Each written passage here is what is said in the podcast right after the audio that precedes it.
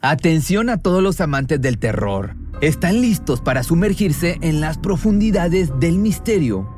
Pues les presento Archivos Perdidos, el podcast que explora las historias más escalofriantes de México. Archivos Perdidos no es solo otro podcast de horror, es una experiencia única que te lleva de la mano a través de historias como si estuvieras ahí mismo, viviendo los eventos junto con los protagonistas. La producción del podcast es impecable, con una narración cautivadora, efectos de sonido envolventes y una música que te sumerge en cada narración. Y si has vivido algo inexplicable, envía tu historia al correo archivosperdidos.genuinamedia.com y únete en este viaje a lo desconocido. Y no olvides también seguirlos en Spotify y Apple Podcast para no perderte ningún episodio. En resumen, si eres un amante de los misterios y las historias intrigantes, Archivos Perdidos es una adición, un complemento obligatorio a tu lista de reproducción.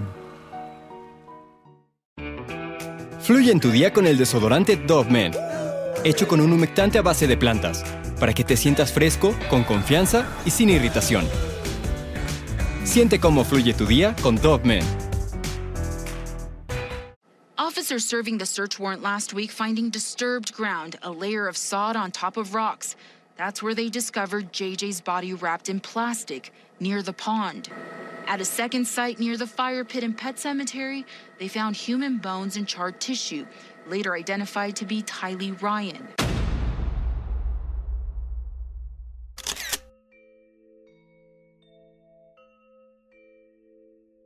El caso que te vengo a contar hoy es de la búsqueda exhaustiva de dos hermanos, pero en el camino a encontrarlos se revelaron muchos secretos familiares bastante perturbadores.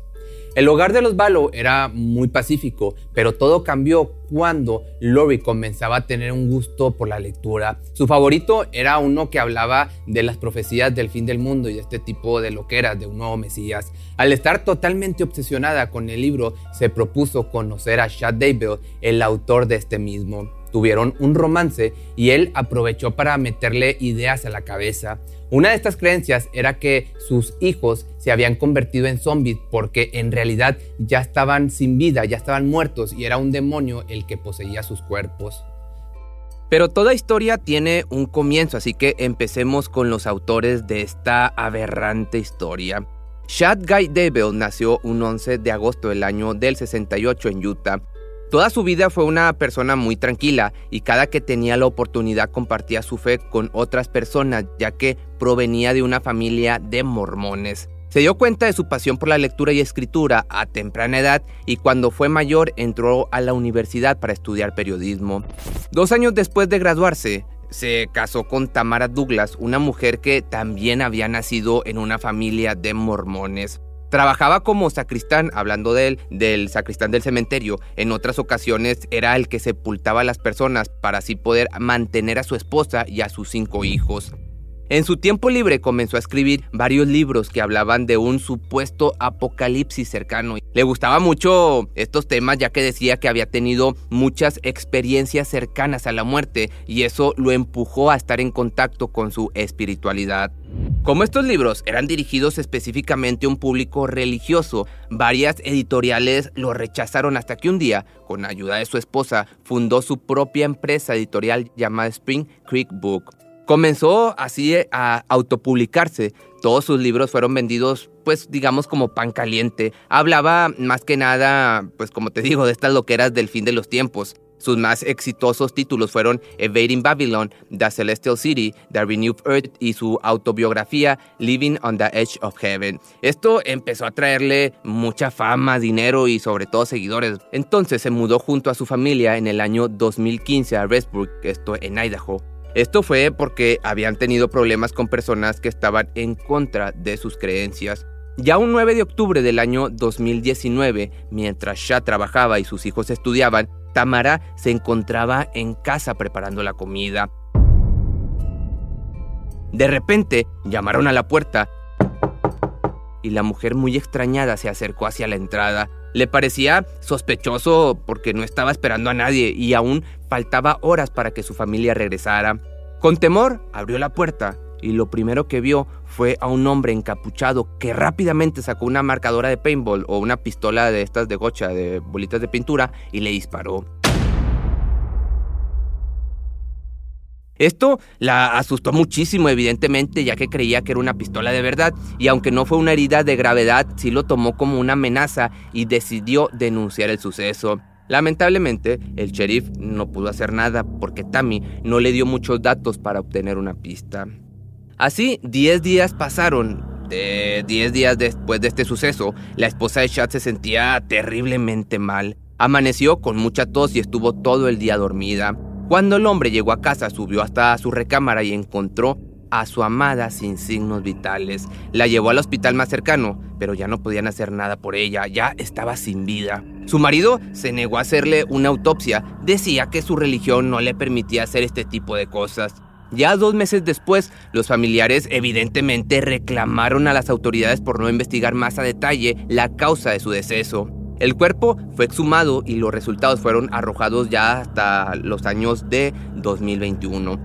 Aún así, este dato aún no se ha publicado, pues la policía decidió comenzar un caso con la información que sacaron y quieren esperar el siguiente juicio de Chad, pero pues no nos adelantemos tanto, vámonos por partes. Cuando quedó completamente soltero, no tardó ni dos meses en juntarse con otra persona. Comenzó a tener contacto con Lori Cox cinco años antes de que su esposa falleciera. Ella era una gran fanática de sus libros y había decidido ir a una de sus presentaciones para finalmente conocerlo en persona. Lori Noreen Cox, actualmente conocida como Lori Daybell, Nació el 26 de junio del año del 73 en San Bernardino, California. Nunca fue una chica ejemplar, lo que más quería en la vida era salir de su casa y nunca más volver, por lo que a los 19 años se casó con su novio de preparatoria llamado Nelson James. La pareja en realidad no era muy buena, todo el tiempo se la pasaban peleando, eran bastante tóxicos, tenían aparte muchas deudas y estaban pasando, pues a causa de esto, por una gran crisis económica. Lori sabía que tenía que separarse de él, pero le asustaba mucho la idea de volver a casa de su padre, así que conoció a otro hombre y cuando pudo establecerse con él, abandonó a Nelson y rápidamente se divorciaron. Con su nuevo esposo llamado William, tuvo a su primer hijo a quien llamó Colby. Con esta nueva pareja también comenzó a tener varios problemas, por lo que tres años después se divorció nuevamente. Para el año 2001, Lori contrajo matrimonio nuevamente. Su nuevo amor era Joseph Anthony Ryan Jr., a quien realmente amaba por su forma de ser y porque se llevaba muy bien con sus hijos. El hombre decidió adoptar legalmente a Colby. Él también tenía una hija llamada Telly, quien nació en el año del 2002. Todo hasta este momento parecía ir de maravilla, todo iba muy bien, hasta que una noche Lori escapó de casa para volver a la de sus padres.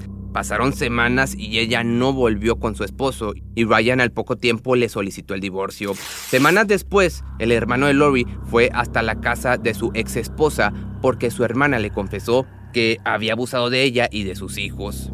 Cuando llegó este hombre hasta el domicilio del ex marido de su hermana, comenzó a golpearlo en cuanto abrió la puerta, sacó una pistola eléctrica, le disparó directo a la pierna, le dijo que la siguiente vez sería una pistola de verdad y escapó de la casa. Una semana más tarde lo arrestaron por esta amenaza de muerte. Lori supuestamente no sabía nada de la pelea hasta que los policías llegaron y lo declararon culpable. El 24 de febrero del año 2006, Lori pues superó estos problemas y encontró a una persona que la valoraba y apreciaba. Este era Charles Baldo. Al principio tenía miedo de meterse en una nueva relación, pero el hombre hacía todo lo posible para que confiara en él. Una de sus pruebas más grandes de amor fue que se hizo miembro de la Iglesia de Jesucristo de los Santos de los Últimos Días. Aunque desde pequeño fue muy católico, dejó todas estas creencias para poder estar al lado de Lori. Charles tenía dos hijos de un matrimonio anterior, estos eran Nicolás y Zachary Chase. La familia era muy grande y tenía una gran estabilidad económica. Valo se puede decir que realmente era un ángel, incluso decidió adoptar a un sobrino nieto llamado Joshua Jackson para darle una buena vida, ya que sus parientes no podían mantenerlo. Entonces decidieron mudarse a Kauai, esto en Hawái, a finales del año 2014. Lori por fin estaba viviendo su vida de ensueño, no necesitaba trabajar o esforzarse, todo se lo daba a su esposo. Al tener mucho tiempo libre comenzó a leer varios libros. Uno de los que más le gustó fue Standing in Holy, escrito, pues sí, por el mismo Chad Daybell. Charles sabía lo mucho que le encantaba este tipo de libros, por eso cada que podía le compraba varios de este mismo autor. Para el 2015 volvieron ahora a mudarse, esta vez a Arizona. Lori cada vez tenía una obsesión más grande por estos ejemplares. Decía que le habían cambiado la vida y siempre asistía a clubes de lectura que promocionaban algunos de estos libros. En esas mismas reuniones conoció a Melanie Gibbs. Un día, ellas decidieron ir a un evento llamado Preparación de un Pueblo, en donde Chad daría una conferencia. Al final de la charla, Chad y Lori se conocieron. Ella estaba, pues imagínate, encantada con él. Se la pasaron hablando toda la reunión. Incluso Melanie declaró haber escuchado que el autor le dijo que los dos habían supuestamente estado casados en siete vidas anteriores, lo cual pues fue muy extraño para la amiga de Lori y mejor decidió no meterse en ese lío. Al final de la noche, Chad le pasó su número de celular para que pudieran estar en contacto. La mujer, pues obviamente no lo pensó ni dos veces. Después de ese momento, los dos no dejaban de comunicarse. Platicaban sobre cosas muy íntimas día y noche. Lori deseaba volver a verlo, así que aprovechó un viaje de negocios de su esposo para hacer una fiesta en su casa e invitar a Chad, Melanie y otros invitados quienes se habían conocido en el evento. El hombre comenzó a hablar de estas loqueras de varias profecías y de vidas pasadas. Le dijo a Melanie que era una alma vieja y que había vivido 31 vidas diferentes en varios planetas similares a la Tierra. La verdad es que todas estas palabras eran las mismas que les decía a otras personas. Era muy característico de él creer ser un Mesías escogido de Dios para hablarles de la verdad. Pero todas estas habladurías le atraían tanto a Lori que empezó a meterse más y más en estas creencias y hacer todo lo que Chad le decía, porque para ella todo lo que hablaba este estafador era real. Tanto que comenzó a creer que ella misma tenía un poder especial y que también era llamada a ser profeta. Decía tener visiones y ver a los ángeles paseando por la tierra. Este fanatismo se había adueñado por completo de Lori y ya estaba tostada, por lo cual comenzó a descuidar su matrimonio e hijos. Estos dos comenzaron a convivir más de lo normal, tanto que Chad se quedaba a dormir semanas en la residencia de los Barlow. Esto dio evidentemente inicio a grandes peleas en el matrimonio. Charles ya no soportaba el fanatismo que su esposa tenía. Él siempre la apoyaba, pero esto era demasiado estresante. Cuando Charles le dijo a Lori que se iría de la casa con los niños, la mujer amenazó diciéndole que si se iba haría cualquier cosa para encontrarlo y terminarlo. El hombre sabía que su esposa ya estaba totalmente tostada, estaba totalmente loca, por lo que decidió solicitar el divorcio afirmando que su pareja lo amenazó de muerte. Charles estaba muy asustado por el comportamiento de su loca mujer, tanto que pidió a su abogado que lo protegiera ante cualquier cosa. Lori, al enterarse de todo esto, se molestó muchísimo Sabía que ya no podía manejar grandes cantidades de dinero o tener varios lujos, ya que se iba a quedar sin nada después de divorciarse. No le preocupaban ni sus hijos ni el matrimonio que había arruinado, solo pensaba en lo solitaria que iba a estar porque recordemos que en estas fechas la esposa de Chad aún seguía con vida. La historia volvió a repetirse. Lori fue corriendo a los brazos de uno de sus hermanos para decirle que su esposo la había abandonado, así que él decidido fue hasta la casa de Charles, esta vez con una pistola de verdad. El hombre estaba cenando con todos sus hijos como habitualmente lo hacía, escuchó el timbre sonar y fue directo a abrir la puerta. Al ver que Alexander, el hermano de Lori, estaba en su casa, comenzó a gritarle porque él ya no quería verla, ni a ella, ni menos a sus familiares. La pelea entonces estuvo cada vez más fuerte hasta que Alexander sacó una pistola y amenazó con disparar. Charles comenzó a entrar en pánico, le dijo que se calmara y que mejor se fuera de ahí, pero él siguió y siguió, lo apuntó con la pistola, el ex esposo salió corriendo hacia su garaje, sabía que necesitaba alejarse de la entrada para que sus hijos no vieran el lamentable final ni que tampoco salieran lastimados. Estando ahí, sacó un bate de béisbol y cuando Alexander se distrajo lo golpeó en la cabeza. Este acto solo hizo que el hermano de Lori se enfureciera tanto, se enfureciera más, por lo que sin pensarlo dos veces le disparó quitándole la vida. Ese mismo año, Lori decidió irse de Arizona para mudarse a Restburg, en Idaho, con todas sus hijas, justo 20 minutos de quién crees, pues sí, de donde vivía Shad. Para la gran suerte de Lori, a tan solo dos semanas de haber quedado viuda, suerte, entre comillas, misteriosamente la esposa de Chad murió. Y ahora, teniendo el contexto del amorío prohibido de Lori y Chad, el deceso de Tamara, pues digamos que es un poco o muy sospechoso. Por eso, también la familia quiso realizarle una autopsia porque su muerte repentina fue bastante enigmática. No hubo ningún luto o respeto para los fallecidos. La pareja se encontraba totalmente libre y en menos de dos semanas decidieron casarse y vivir juntos. Celebraron una boda el 5 de noviembre del año 2019.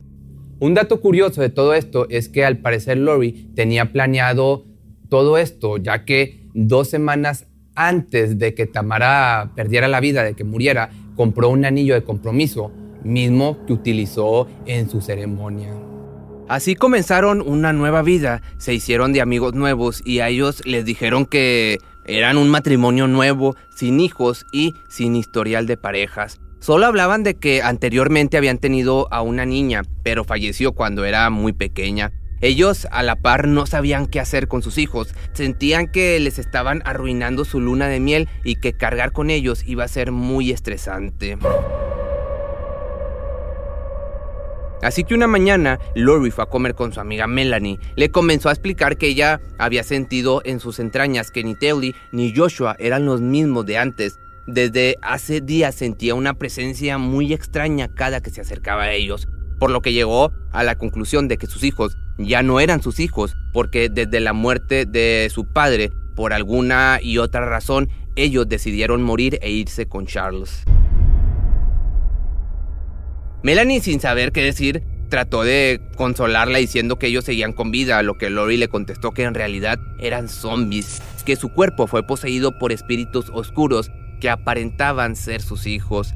Melanie estaba muy asustada, le estaba creyendo todo lo que le decía porque también era una fiel seguidora. La mujer terminó por decir que para deshacerse de estos demonios tenía que matarlos y que si no lo hacía rápido, estos seres malignos podían empezar a adueñarse del mundo terrenal.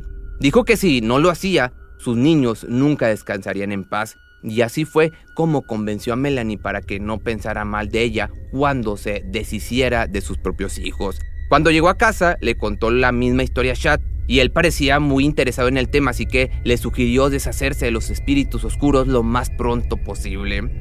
A la mañana siguiente, a las 10 de la mañana, Lorby se dirigió a la escuela de sus hijos. Comentó a los profesores que tenían una emergencia familiar y que debía llevárselos. Declaró que por este problema ahora sus niños tenían que tomar clases en casa. La mujer se retiró con Taylor y la mandó a buscar a su hermano. El pequeño se encontraba jugando en el patio de la escuela. Su hermana le dio la orden de que dejara lo que estuviera haciendo y la acompañara. Subieron entonces a la camioneta de la madre y esta sería la última vez que verían a los niños con vida.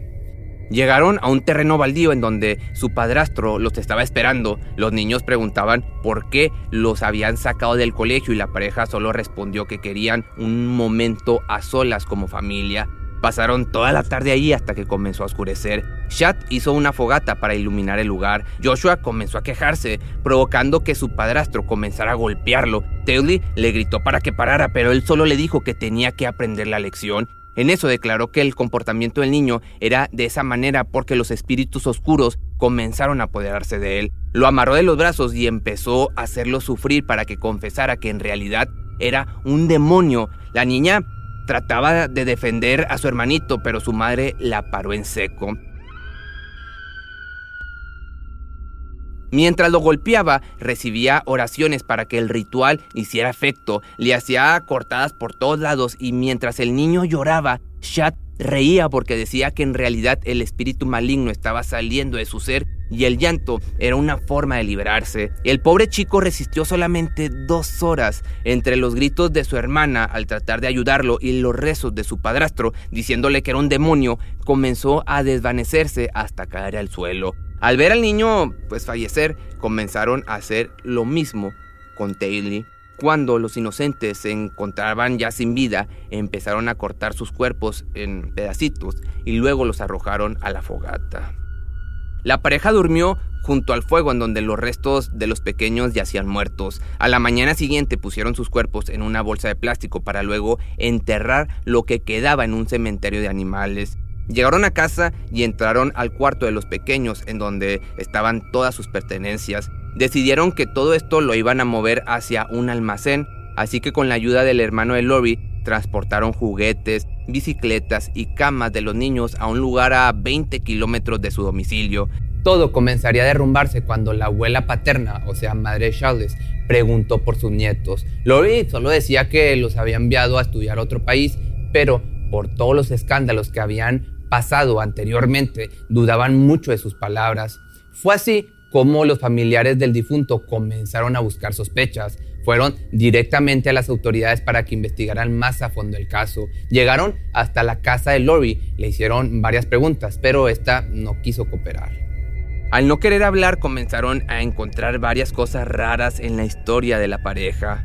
Se habló de la extraña muerte de Tamara y el asesinato de Charles, mientras que Lori fue detenida porque no quería confesar dónde estaba Joshua Taylor. También se levantó otra demanda por abandono de hogar, ya que después del fallecimiento de su ex esposo no se hizo cargo de los otros niños. También fue acusada de resistencia y obstrucción a los agentes. De pronto, dieron con Alexander. Lo detuvieron en el almacén donde ocultaban las cosas de los niños. Al registrar todo el lugar, se dieron cuenta de que eran las pertenencias de los desaparecidos, por lo que el principal sospechoso ahora era el hermano de Lori.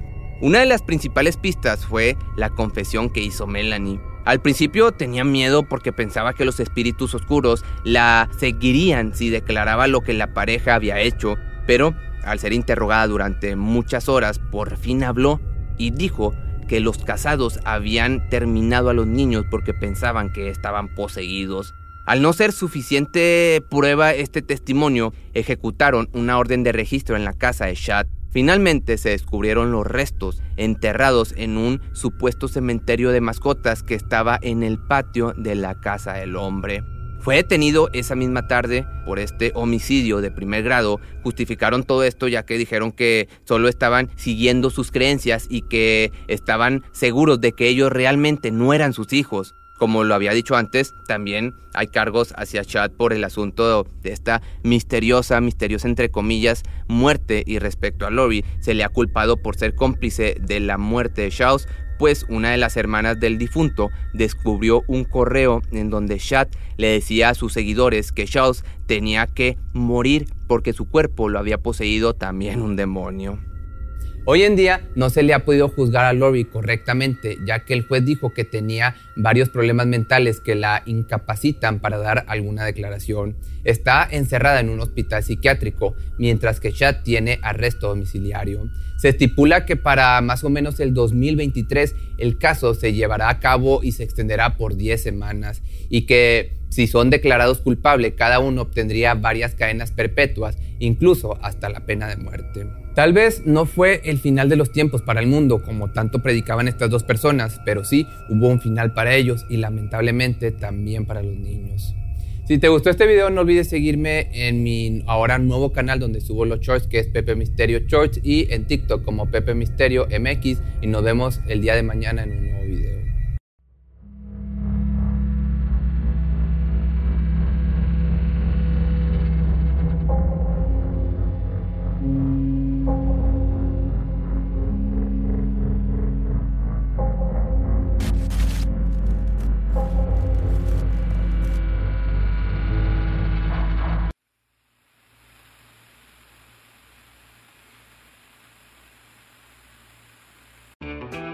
Fluye en tu día con el desodorante Dove Men, hecho con un humectante a base de plantas, para que te sientas fresco, con confianza y sin irritación.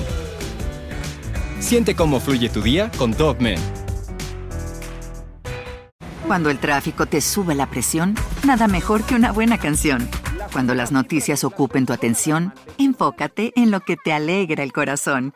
Y cuando te sientas mal, un buen médico te ayuda a sanar. Sabemos que mantener tu salud es tu prioridad, también es la nuestra en Kaiser Permanente, donde trabajamos juntos para cuidar de todo lo que tú eres. Kaiser Permanente, para todo lo que tú eres. Kaiser Foundation Health Plan of the Mid-Atlantic Stay Inc., 2101 East Jefferson Street, Rockville, Maryland 20852.